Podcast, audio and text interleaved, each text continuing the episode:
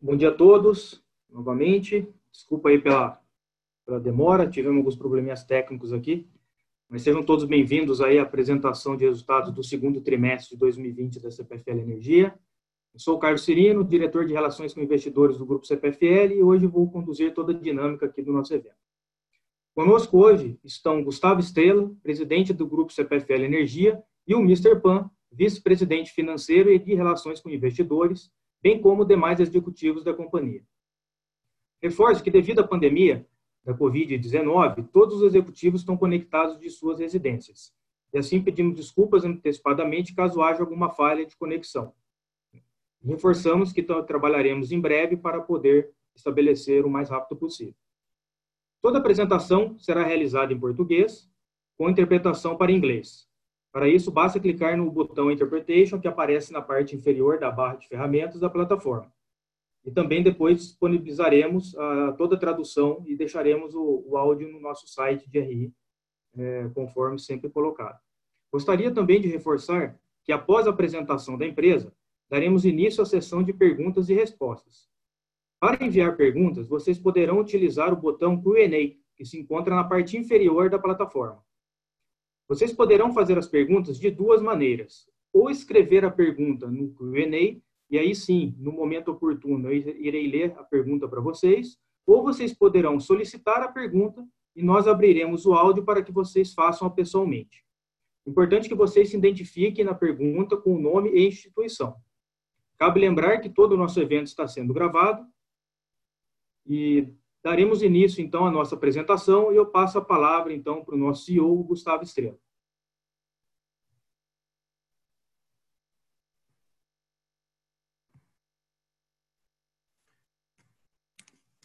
Bom dia a todos. Obrigado pela presença aqui no nosso call de resultados. Eu também quero aqui pedir desculpas pelo nosso atraso, alguns problemas técnicos que tivemos aqui. Espero que a gente siga agora sem maiores problemas. Bom, eu já passo aqui então para o slide 4, né, onde a gente coloca aqui os nossos principais destaques do segundo trimestre de 2020. Lembrando que esse é o primeiro trimestre que temos é, 100% dos impactos da pandemia nos nossos resultados. Então, com base nisso, tivemos uma redução de 11,1% na carga na nossa área de concessão. vou detalhar um pouco mais nos próximos slides, mas a gente vê que essa redução vem basicamente das classes comercial e da classe industrial. Nosso EBITDA atingimos 1 bilhão 208 milhões, uma redução de 19,7% em relação a 2019.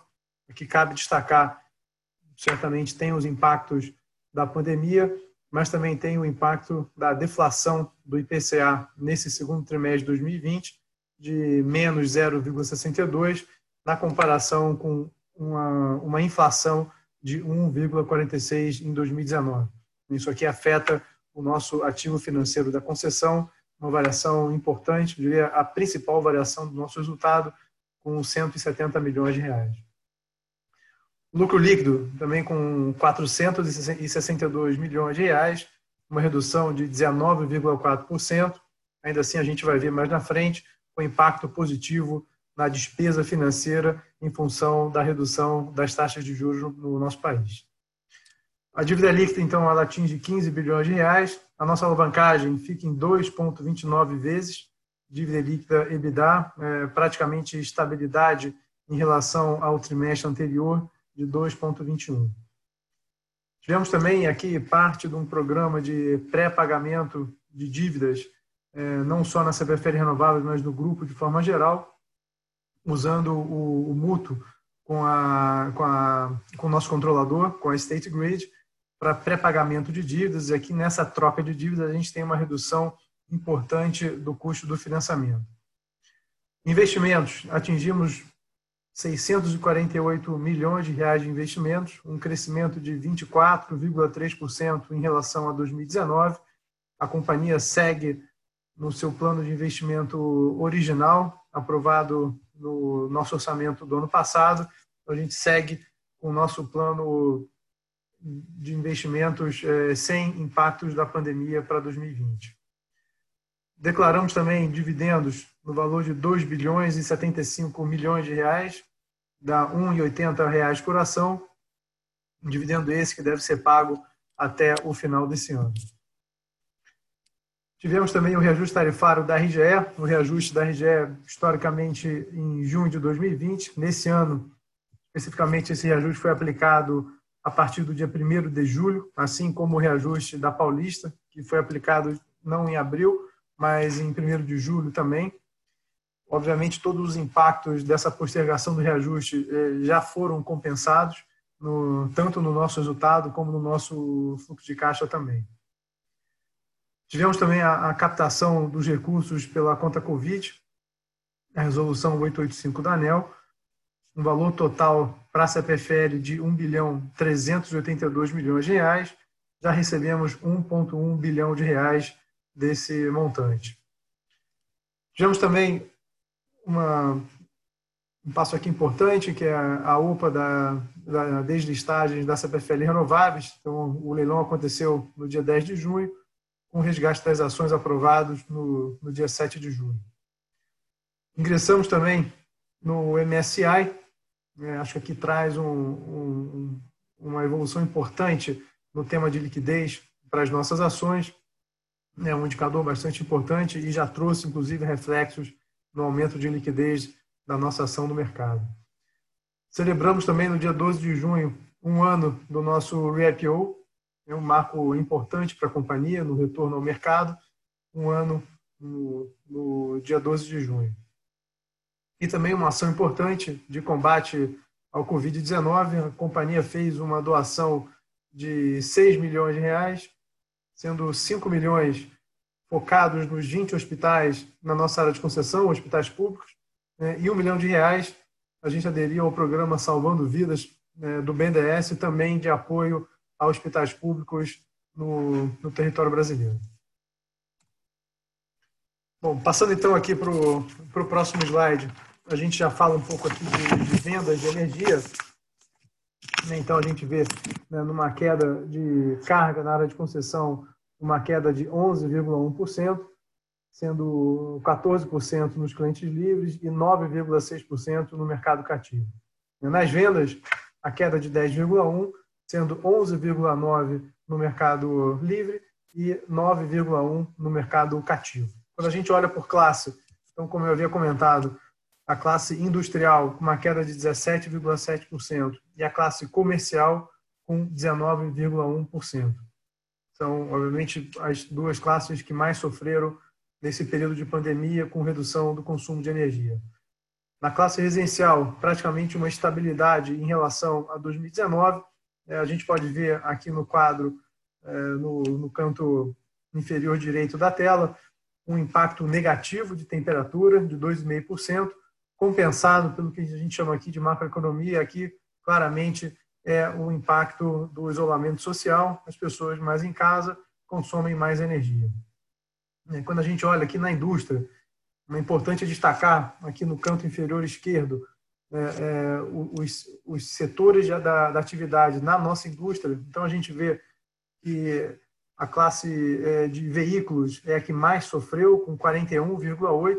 A sua cadeia também sofre, metalurgia com 28,4%, borracha e plástico com 18,6% de queda. O que a gente pode perceber aqui é que as duas principais classes do mercado do grupo CPFL alimentos caiu 4,3%, e o setor químico com uma pequena, é, um pequeno aumento de consumo de 0,1%.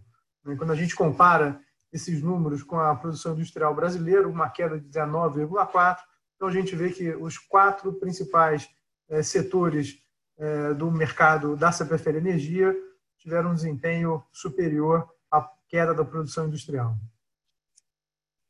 Passando aqui para o para o próximo slide, então a gente tem aqui os reflexos de inadimplência e de perdas. Então a gente vê um aumento na inadimplência né, de 70 para 79,3 milhões de reais, um crescimento de 23% em relação a 2019. Aqui também é, é fruto é, dos, impactos, é, dos impactos da, da pandemia.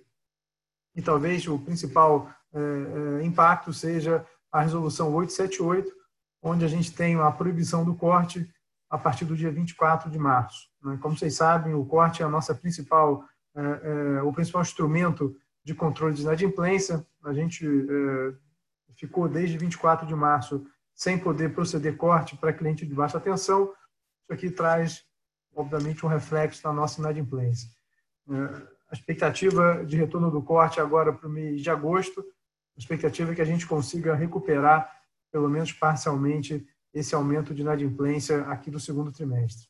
Quando a gente olha aqui nas perdas, a gente vê uma praticamente estabilidade em relação a 2019, 901 contra 909, perdas sem maiores impactos no nosso mercado até esse momento. Passando aqui para o slide 7, a gente tem aqui algumas medidas que a companhia tomou para facilitar o nosso processo de arrecadação e, e, pagamento de contas pelos nossos clientes. Aqui, então, uma série de, de, de, de novos canais de pagamento né, que lançamos nesse período. E a gente vê aqui alguns com alguns resultados muito positivos. Então, a gente tem aqui pagamento via cartão de crédito, com 57 mil pagamentos no período de abril a julho, pagamento delivery com 402 mil é, é, visitas e 28 milhões de reais arrecadados né, também nesse período, pagamento via, via cartão é, de crédito com 30 mil é, é, parcelamentos, na verdade, o um parcelamento via cartão de crédito, né, com 30 mil parcelamentos e 19 milhões de reais parcelados. Pagamento via a, o aplicativo do Corona Voucher, com 52 mil pagamentos diretos da nossa conta, com 8 milhões de reais arrecadados. Cobrança através das agências que ficaram fechadas durante esse período e também da, da CPFL Atende, o nosso call center, com 116 mil contatos e 10 milhões de reais negociados. E, mais recentemente, o pagamento via o PicPay, é uma ferramenta é, eletrônica e digital, é, somente no mês de julho, com 43 mil transações, ou quase 6 milhões de reais arrecadados. Aqui, basicamente, todo o leque né, de ferramentas que a companhia desenvolveu ao longo desse período, para que a gente pudesse facilitar e, o pagamento e aumentar a nossa arrecadação. Nós tivemos aqui um resultado positivo, com 85 milhões de reais arrecadados através dessas ferramentas, grande maioria delas serão ferramentas é, que continuarão mesmo no período pós-pandemia. Passando aqui para o slide 8. Então, a gente tem aqui o desempenho do nosso braço de geração. Então, a gente vê uma queda do PLD nesse período né, de 42%, o PLD em níveis, em patamares é, baixos, basicamente pela redução de mercado nesse período e também por uma hidrologia positiva. A gente hoje tem níveis de reservatório é, muito próximos das médias históricas, o que traz um conforto muito grande em relação ao suprimento para os próximos meses. O GSF, praticamente estabilidade, fechando o GSF no segundo trimestre de 89%, contra 91% do GSF de 2019. A vazão das nossas UHEs, aqui muito impactada pelas usinas do Sul. Né? A gente teve uma hidrologia muito é, é, crítica, eu diria, negativa no, na, na, região sul nesse trimestre, então uma queda aqui de quase 70% em relação a 2019. TCHs também uma situação parecida, né, com uma vazão também 24% abaixo é, na comparação com 2019. Em relação às eólicas, a gente tem um, um desempenho das nossas usinas eólicas é, um pouco inferior é, a 2019. É, aqui, basicamente, é, é, a performance em cima de, de regime de vento, é, pior do que 2019. Então, você trouxe aqui uma geração menor. Em contrapartida, a gente tem uma disponibilidade maior do que 2019.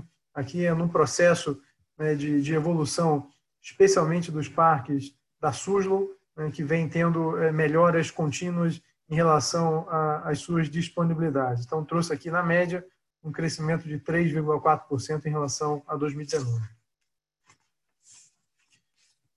Passando aqui para o próximo slide, então eu passo a palavra para o Mr. Para que ele detalhe para a gente os resultados financeiros.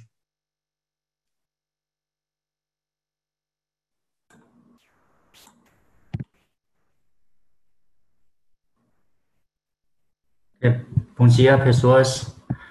Uh, passando slide 9, o EBITDA neste trimestre foi de 1,2 bilhão, uma redução de 19,7%. no segmento de distribuição, certamente foi o mais afetado pela pandemia, tendo uma queda de 28,7%. Uh, o principal impacto foi no ativo financeiro de concessão, que apresentou redução de uh, 170 uh, milhões uh, devido à deflação registrada no período. No, uh, no, no 2019, o IPCI foi de 1,46%. este ano 2020 foi de 0,62% negativa. A queda na carga de energia também afetou uh, o resultado em uh, 71 milhões, uh, apesar do efeito positivo des, uh, dos reajustes tarif tarifos nas últimas uh, 11, uh, 12 meses. A PDD também aumentou uh, 15 milhões, impactada pelo maior uh, uh, observada desde que os cortes de energia foram suspensos. PMSO, por sua vez, apresentou um ganho de 29 milhões no EBITDA, enquanto outros itens tiveram impacto negativo 24 milhões. Uh, no segmento de uh, trading, serviços outros, aumento de 20% se deve principalmente à melhor performance na operação da CPFL Serviços. Uh, no slide seguinte, temos a direção convencional, que teve uma EBITDA 1,9% menor, devido ao menor volume de energia gelada que impactou em 16 milhões. O reajuste uh, de preço dos contratos, por sua vez, ajudou com 10 milhões. No CPFL é renováveis, o EBITDA caiu uh, 19,2%. O principal efeito é a sazonalidade uh, da PCH, que gerou uma redução de 40 milhões dividendo parte de ganho obtido no primeiro trimestre de 2000, uh, 2020. A menor geração eólica re, resultou uh, em uma perda de 23 milhões. Por outro lado, o repasse da inflação nos contratos deu um ganho de 24 milhões. Os demais efeitos tiveram um total 9 milhões negativa. No slide, próximo slide, mostramos a, a performance do lucro líquido, uh, que foi de 472 milhões no período, uma redução de 19,4% em relação no segundo uh, trimestre de 2019 além da avaliação de 296 milhões na EBITDA, tivemos no resultado financeiro um ganho de 139 milhões. A deflação valeu 24 milhões e os impactos foram reduzidos em 70 milhões. A maior efeito no resultado financeiro, a queda de CDI é o menor custo de dívida que nos deram um ganho de 150 milhões. Os demais itens somados tiveram uma piora de uh, 11 milhões. No slide seguinte, mostramos os resultados acumulados de julho, junho de uh, 2020. Ao início do ano, teve um resultado bastante positivo. De tal forma de, uh, que o EBITDA acumulado registra queda de apenas 4,3%, mesmo com o impacto da pandemia nos últimos meses. Destaca-se aqui a distribuição, que teve redução de 5,1% ou 94 milhões.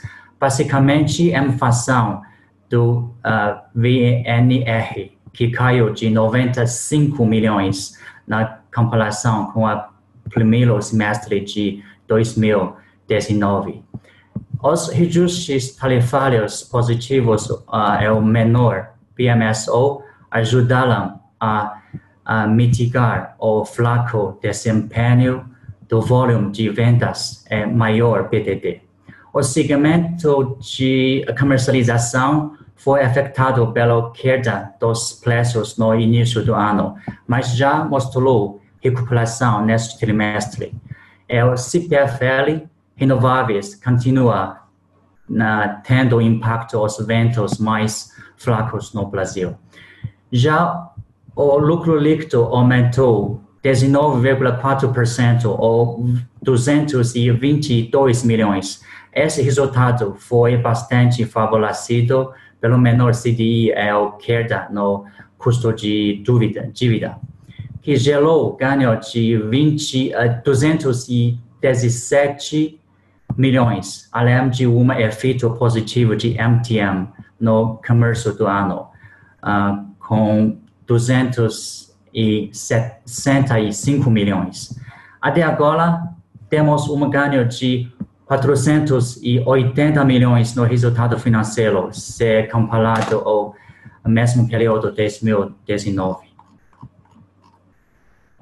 Próximo uh, slide, temos o CAPEX. Uh, nesse período, fizemos um investimento de 648 milhões, um aumento de 24,3% em relação ao mesmo período do ano passado. Na visão por segmento, tivemos distribuição, um total investido de 546 milhões destinados à ampliação, modernização e manutenção do sistema elétrico. Para a geração e transmissão, tivemos 62 milhões para renováveis, dando continuidade aos projetos Camilela e Cherubim. 32 milhões para transmissão para os projetos de Maracanãú Sul-Sul 2 é 1 milhão para a direção convencional.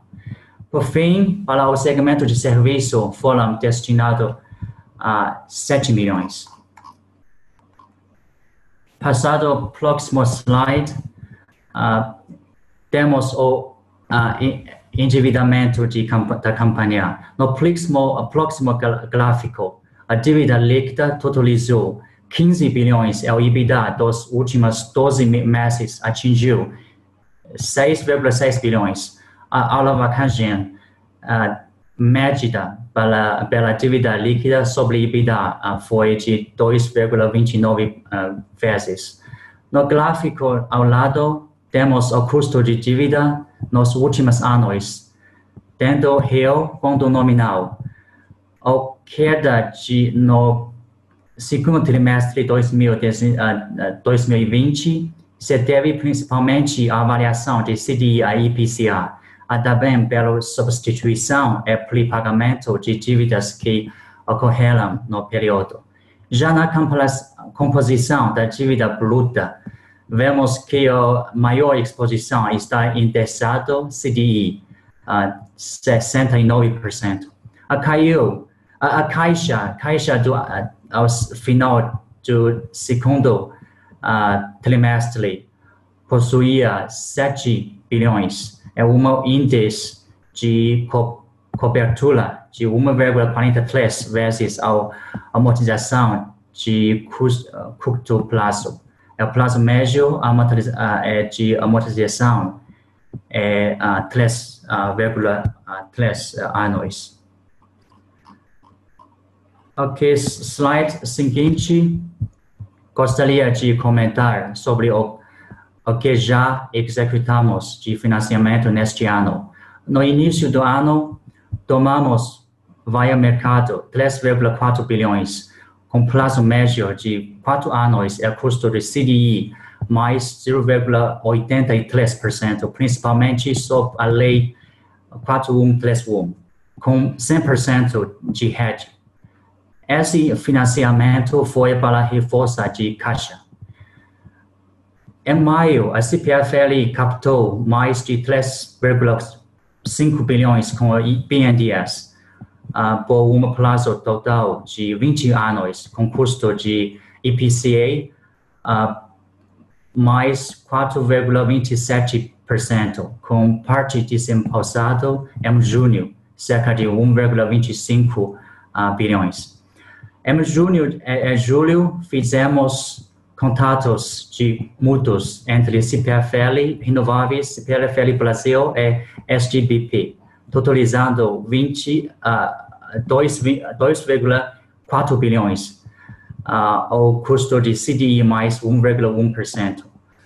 O pro, propósito de, uh, de ambos é, mútuos foi para dar continuidade na estratégia de liability management da companhia para as CPFL renováveis, foram desembolsados 850 milhões no segundo trimestre e 1,15 uh, bilhão no, uh, uh, no uh, este uh, agosto a setembro. Este, este uh, montante, este montante foram destinados ao pré-pagamento dívida com BNB e BNDES. No caso do BNB, a total uh, prepago foi de uh, 841 milhões. No terceiro uh, trimestre do, uh, este ano, faremos o prepagamento do BNDES a uh, 2 bilhões. E uh, podemos liberar uma caixa travada de aproximadamente uh, 915 milhões. Muito obrigado, pessoal. Agora devolvo a palavra para o senhor uh, Gustavo uh, Estrela.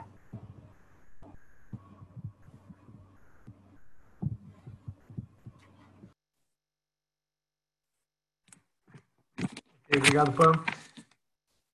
Bom, finalizando aqui a nossa apresentação, aqui a gente tem algumas informações sobre a conta Covid e outras medidas que foram tomadas pelo governo que de alguma forma uh, afetaram aqui o nosso negócio. Então, acho que primeiro a conta Covid, acho que é uma medida importante, não só para trazer liquidez para as empresas, mas também para diluir os impactos tarifários de curto prazo é, que viriam de forma natural nos próximos reajustes tarifários. Então, a gente tem aqui um impacto importante, é, como eu falei, essa VFL é, tomou 1 bilhão e 400 milhões de reais desse, dessa conta Covid, 1.1 é, já desembolsado, já no nosso caixa, mas aqui com um impacto importante na diluição dos reajustes tarifários de curto prazo. Acho que é importante.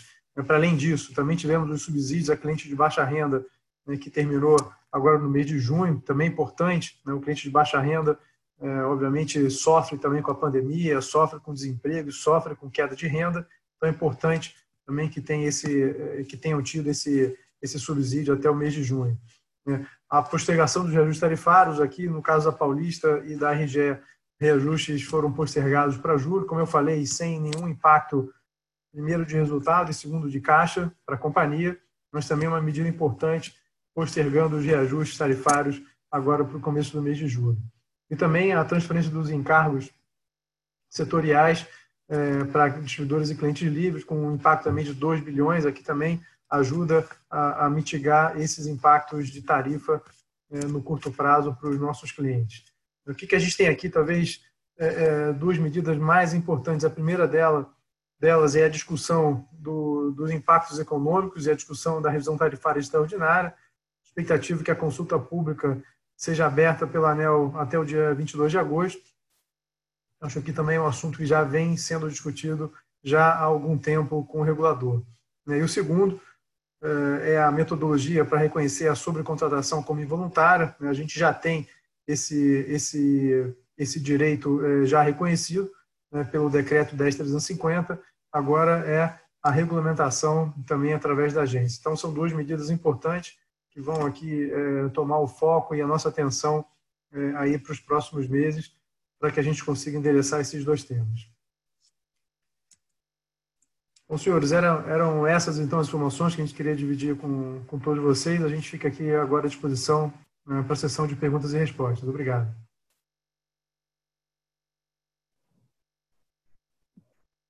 Muito obrigado, Gustavo. Obrigado, Pan, pela, pelas informações aí. Ótima apresentação. Abriremos então, pessoal, agora a sessão de perguntas e respostas. Só reforçando, né, para estar tá fazendo as perguntas, vocês vão utilizar na barra inferior aqui da plataforma o botão Q&A e vocês poderão estar fazendo de duas formas.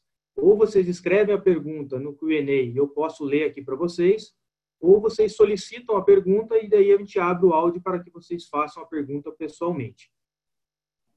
Tá Por enquanto ninguém enviou nenhuma pergunta. Alguém gostaria de estar, de estar fazendo alguma pergunta?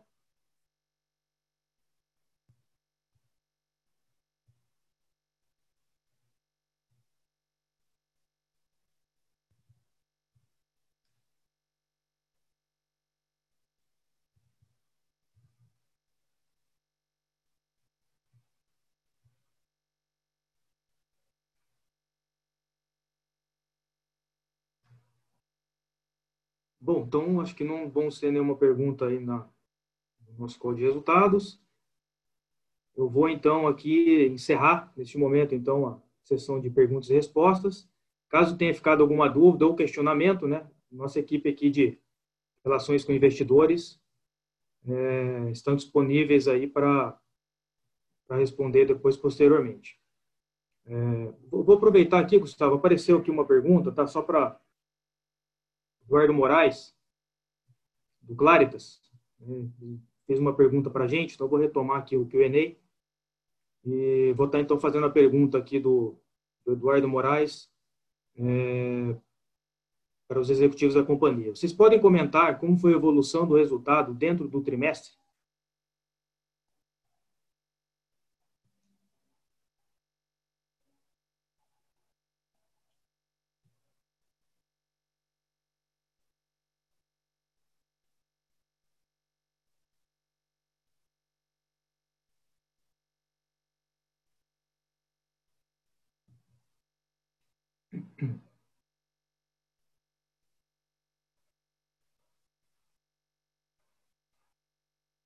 Vamos lá, pessoal, só para a gente passar aqui a pergunta do, do Eduardo Moraes, que foi encaminhada.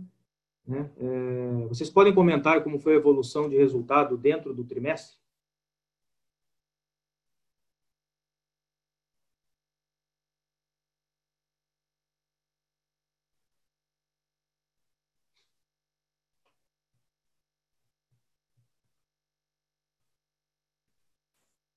Consegue me ouvir? Sim. Bom, então vamos lá. É, eu acho que a gente vê, de fato, talvez o, o mês mais desafiador é, foi, sem dúvida nenhuma, o mês de, de abril, onde a gente teve assim, um impacto muito grande, é, tanto de, de, queda de mercado como de, de arrecadação.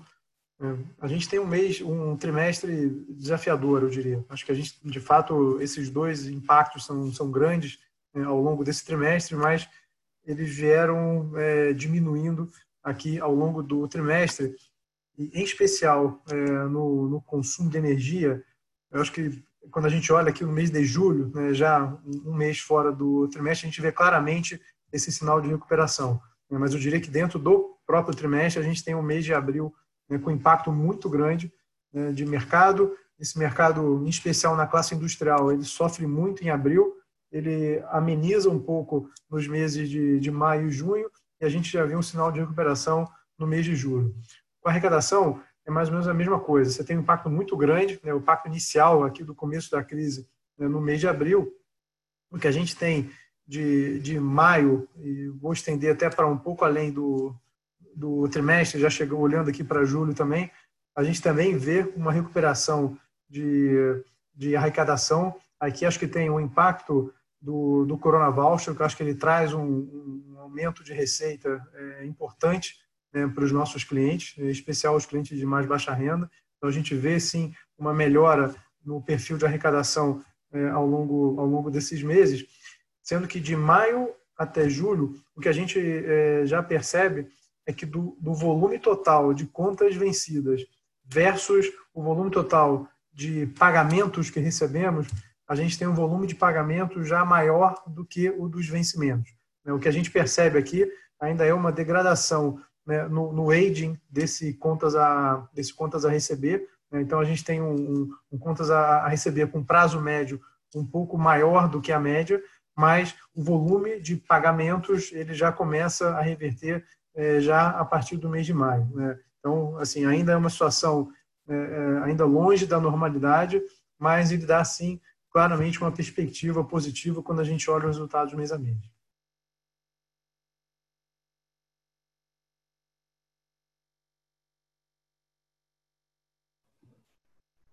Muito obrigado, Gustavo. Temos mais uma pergunta aqui, pessoal, do Bruno Varela. Bruno Varela solicitou a pergunta, vai fazer pessoalmente, vou estar abrindo o áudio para o Bruno aqui. Bruno Varela, da Solana. Obrigado, Bruno. Ah, oh, oh, bom dia, bom dia, Cirino, Estrela, Pan. Vocês estão me ouvindo bem?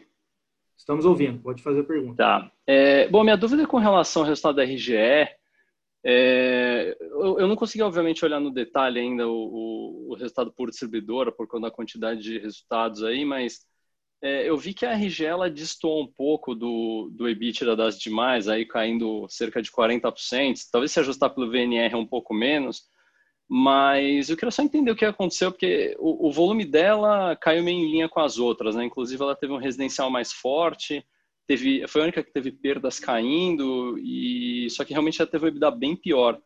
É, teve alguma coisa específica no, no Rio Grande do Sul para essa performance, ou algo específico aqui, one-off, tendo resultado? Obrigado pela pergunta, Bruno. Só um segundo.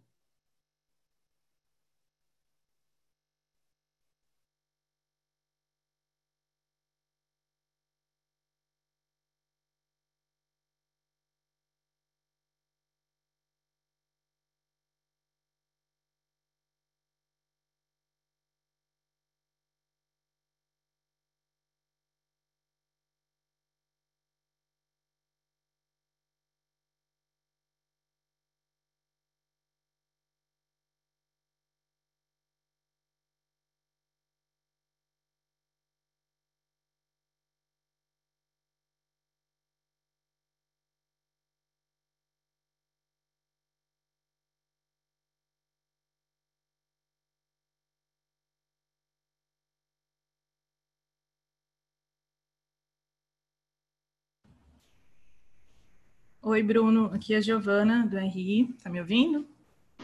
Sim, tô ouvindo sim, Giovana. Bom é, dia. Infelizmente, bom dia. Infelizmente, a gente acaba não abrindo os detalhes por empresa no release, porque senão ele ficaria ainda mais longo, né?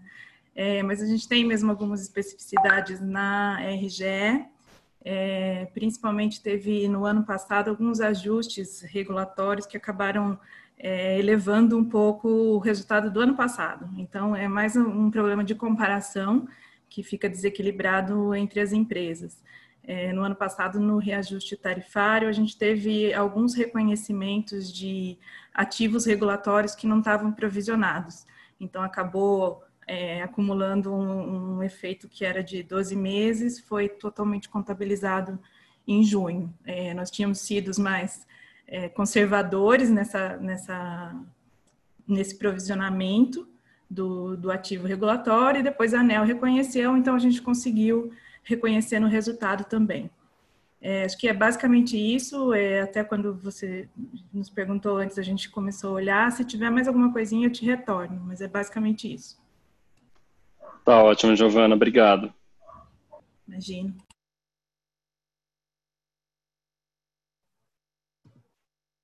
Vamos lá, pessoal. Obrigado, Bruno, pela pergunta. Temos mais uma pergunta aqui do Éder Castro. A pergunta dele, vou estar lendo para vocês, ele mandou aqui por escrito. É, quais são os novos passos aí para a privatização da C3E, depois aí da, da, mudança de estatuto que eles já sugeriram aí para aprovação e acho que passa na Câmara nas próximas semanas.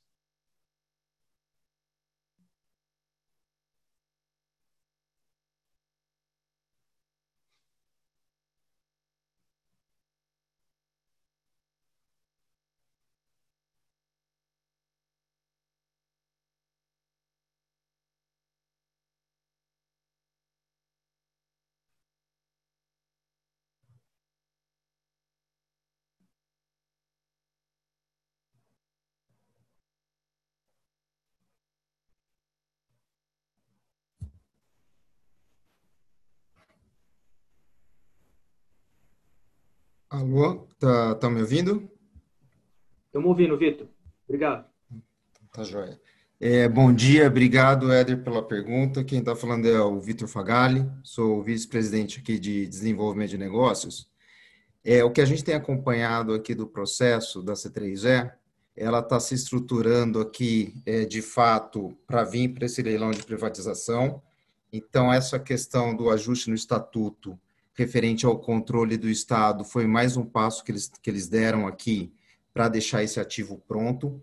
O que a gente espera de próximos passos é, aqui na sequência é a abertura em si do, do data room, né, do processo, e com a, a, na sequência que é a publicação do, do edital do leilão.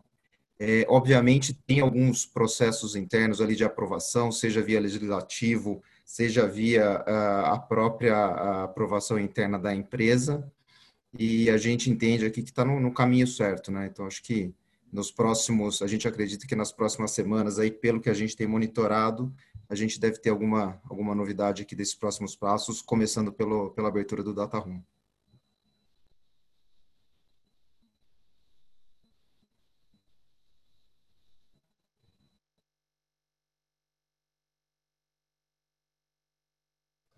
Obrigado, Vitor. Atendeu aí já a pergunta do, do Éder. Vamos para a próxima pergunta, então. A pergunta aqui da Joana. Joana é da Estúdios, Estúdio Investimentos. Vou estar tá lendo para vocês aqui. Pergunta da Joana, tá? É, vocês poderiam comentar qual a expectativa com relação à RTE? Será através de processos individuais para cada distribuidora no seu reajuste tarifário específico ao longo do ano que vem? Acreditam que a sobrecontratação será considerada 100% involuntária, mas a inadimplência muito provavelmente será parcialmente reconhecida? Obrigado, Joana, pela pergunta. Estaremos passando aqui já para algum executivo estar respondendo. Muito obrigado.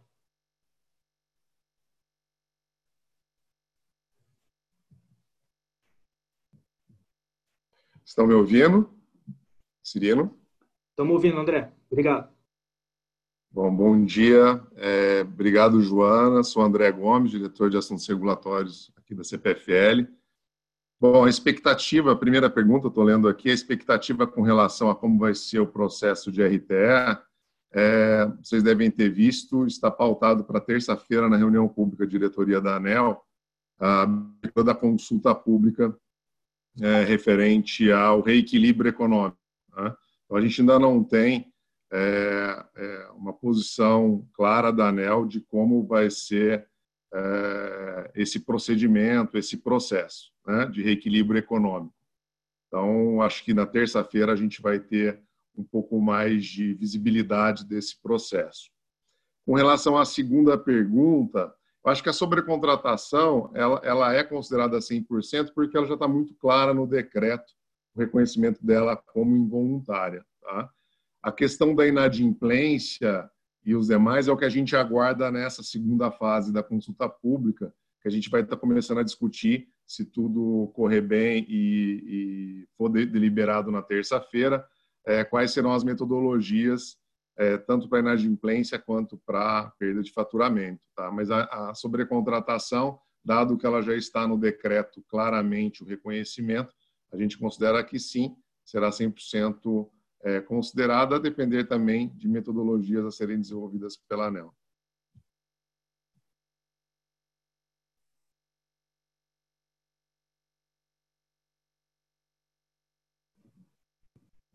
Muito obrigado, André. Vou passar então aqui para a próxima pergunta, do Diego Vieira.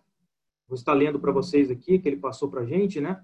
É, bom dia. Qual a dinâmica esperada pela companhia para o segundo semestre no que tange a recuperação de volume e inadimplência na distribuição, tendo em vista o andamento de julho e agosto. Muito obrigado, Diego. Estou passando aqui a pergunta para os nossos executivos.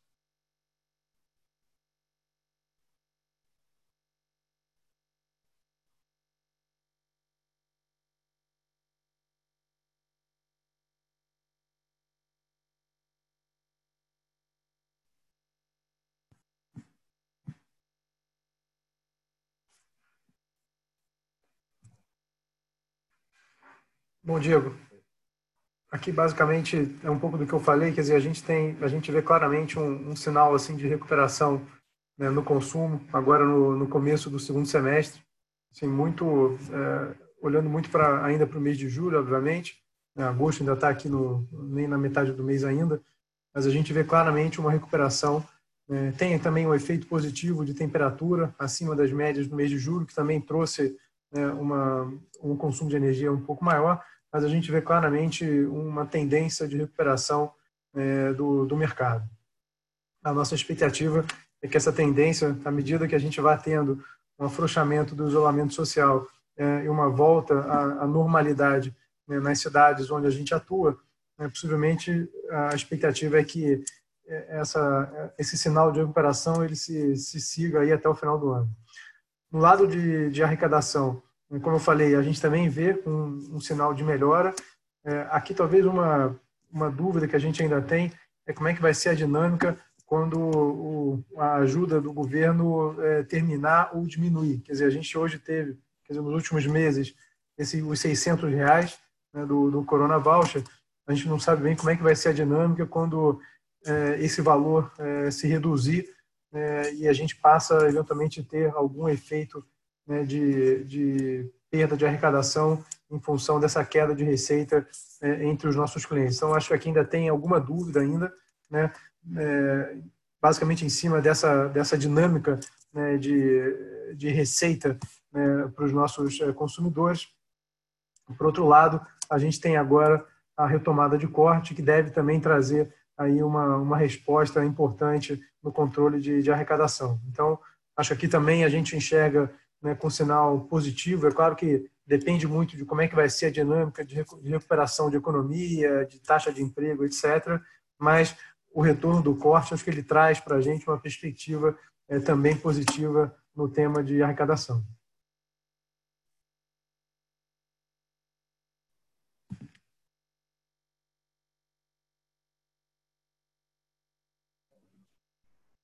Obrigado, Gustavo.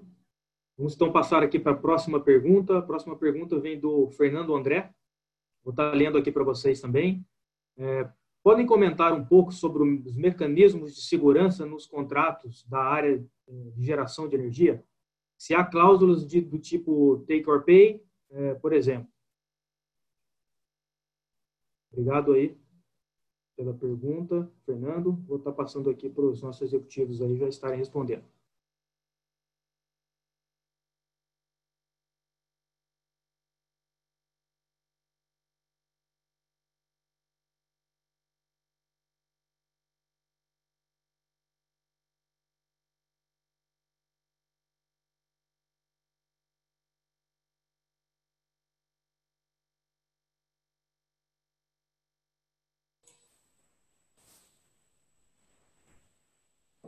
Olá, bom dia a todos. E quem está falando é a Karen Luquezzi, sou vice-presidente de negócios de mercado da CPFL Energia.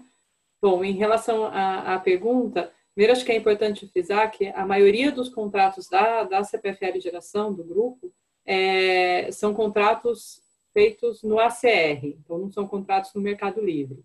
A regra no ACR dos nossos contratos são volumes fixos, então não há variação de volume, independente é, de consumo é, parte dos nossos contratos, de uma parte bem pequena, é vendida no ACL, e sim, no ACL os contratos eles têm como prática de mercado é, take or pay de um volume, e esse take or pay é na casa aí de 10% de, de redução possível. Então, há uma proteção muito grande sob o ponto de vista é, dos contratos de venda de energia para esta variação é, de consumo que a gente tem vivenciado.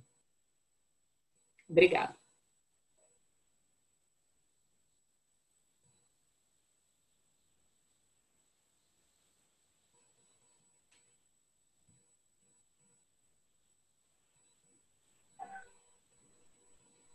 Obrigado, Karen, pela, pela, resposta. Vamos aqui a mais uma pergunta do Caio Magno. É, Obrigado, Caio, pela pergunta. Como estão os estudos para uma eventual reestruturação dos ativos da State Grid no Brasil? Se há alguma uma discussão aí caminhando aí nesse curto prazo. Obrigado, Caio. Está passando aqui para os executivos responder.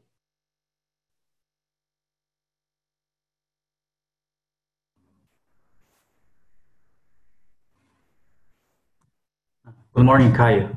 Uh, thanks for your question. Sorry, I uh, Daniel K.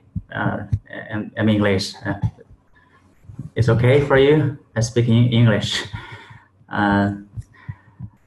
Actually, this is a, a, very complete question. We talked this many times. Um, what I can tell you now is that we are still studying, that we are also uh, we are approaching the uh, second half of the study is much much uh, uh, the progress is much much bigger than what we did what we had in uh, during the re-IPO.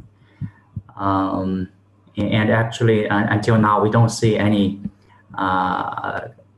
competition among the assets of State Grid in Brazil. You know, transmission is in Rio. Here, we, our transmission is different. All of the other business is in CPFL generation, distribution, and any kind of M&A will be carried out in terms of distribution will be carried out by CPFL. That's for sure. So um, there's no no uh, until now for CPFL side there's no harm for CPFL and, and we can see the support from State Grid for to CPFL in terms of financing, in terms of the technology report uh, support. Uh, so uh, Uh, what I can share is we are studying, uh, We see some some kind of synergy, but we cannot finalize. Uh, once there's any big progress uh, on the first time, we'll let you know. Thank you. Thank you, Kai.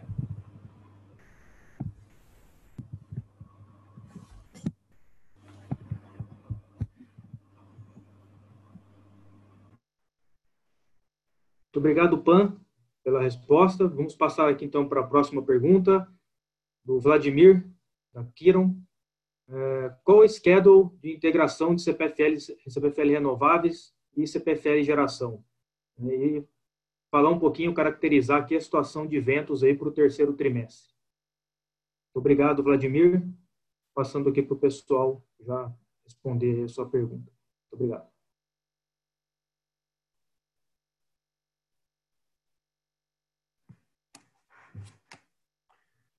Bom, Vladimir, acho que primeiro a gente segue é, dentro do nosso cronograma em relação à integração da Renováveis com a CPFL Geração.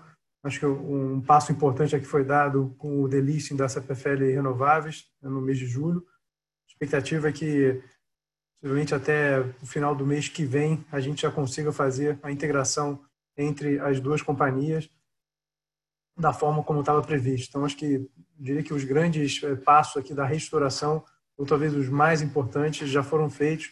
Aqui agora tem um, um dever de casa aqui nosso de seguir com o processo, mas processo totalmente dentro do nosso cronograma, dentro da nossa expectativa. Ah, em relação a, a vento, né, então a gente teve, a gente mostrou aqui um trimestre, o segundo trimestre é, ainda negativo é, em relação à, à performance de ventos. Né, a gente enxerga uma, uma melhora para o terceiro trimestre, já do desse, é, desse começo de trimestre aqui, já realizado. É, ele vem ainda abaixo da P50, mas um patamar já bem melhor do que os patamares do segundo trimestre. E aqui é importante, né, só para lembrar, né, que a gente tem o nosso regime de vento principal no terceiro e no quarto trimestre. Né, então, especialmente o terceiro trimestre. Então, é importante, né, de fato, a gente observar essa, essa melhora, essa aproximação em relação a P50 agora no terceiro trimestre. Então, nossa expectativa é que a gente traga resultados é, na comparação com a P50 melhor, é, num trimestre especialmente importante com uma geração maior do que os trimestres anteriores.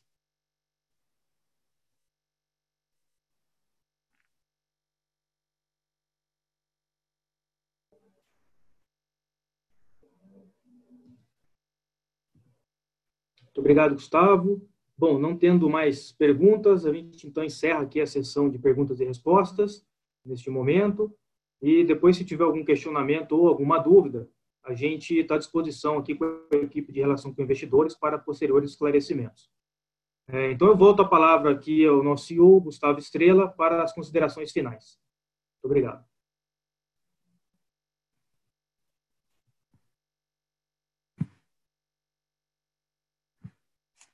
Bom, senhores, mais uma vez, obrigado pela, pela presença no nosso call de resultados.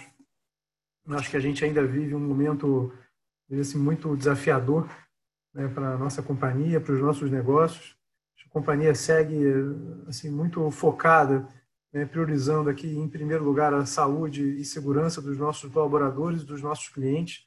Isso tem sido aí é, o nosso grande foco de atenção aí dos últimos dos últimos meses e continua sendo, porque infelizmente ainda devemos ter alguns meses ainda de, de pandemia e onde demanda aí o nosso foco em relação a esses pontos.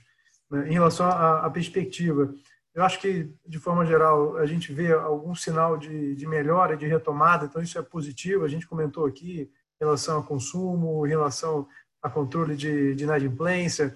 Acho que a gente teve aqui é, ontem aí a aprovação do PL 3975 em relação ao tema do GCF. Acho que isso aqui, é, talvez menos para menos em relação à CPFL, mas pensando no setor de forma geral, acho que é uma é um avanço importante. O GSF já vinha aí em discussão durante muitos anos, as liquidações da, da CCE travadas e tudo mais, então acho que aqui também traz uma perspectiva positiva com a aprovação do PL 375. Né? A gente também tem, comentado aqui pelo André, né, a partir da semana que vem, a abertura das discussões da audiência pública em relação à revisão tarifária extraordinária. Eu acho que isso aqui também já é um assunto que vem sendo discutido com a agência já há algum tempo. Né? Acho que não é, é acho que é, é, consenso entre todos de que a pandemia traz sim é, impactos nos resultados e que se é, é, demanda uma, uma discussão em relação à recomposição tarifária. Então, acho que a gente começa essa discussão a partir da semana que vem, que também acho que é um tema importante. Também comentamos aqui em relação ao segmento de geração, demos um passo importante com a a deslistagem da CPFL Renováveis, agora é promover essa integração, onde a gente vai trazer ainda mais sinergia e otimização fiscal para o nosso negócio de geração. E por último, fizemos aqui a declaração do pagamento de dividendos, a gente continua na nossa estratégia de balancear crescimento com, com dividendos. Então, fizemos aí o anúncio de um dividendo importante de mais de 2 bilhões de reais eh, a serem pagos até o final do ano né, representam também um yield importante para os nossos investidores. Né. E, de maneira geral, a gente segue, obviamente, muito focado nos assuntos ligados à pandemia, mas buscando oportunidades de investimento né, e muito confiante na, na retomada da, da economia no período pós-pandemia. Então, mais uma vez, agradeço a participação de todos e tenham uma boa tarde.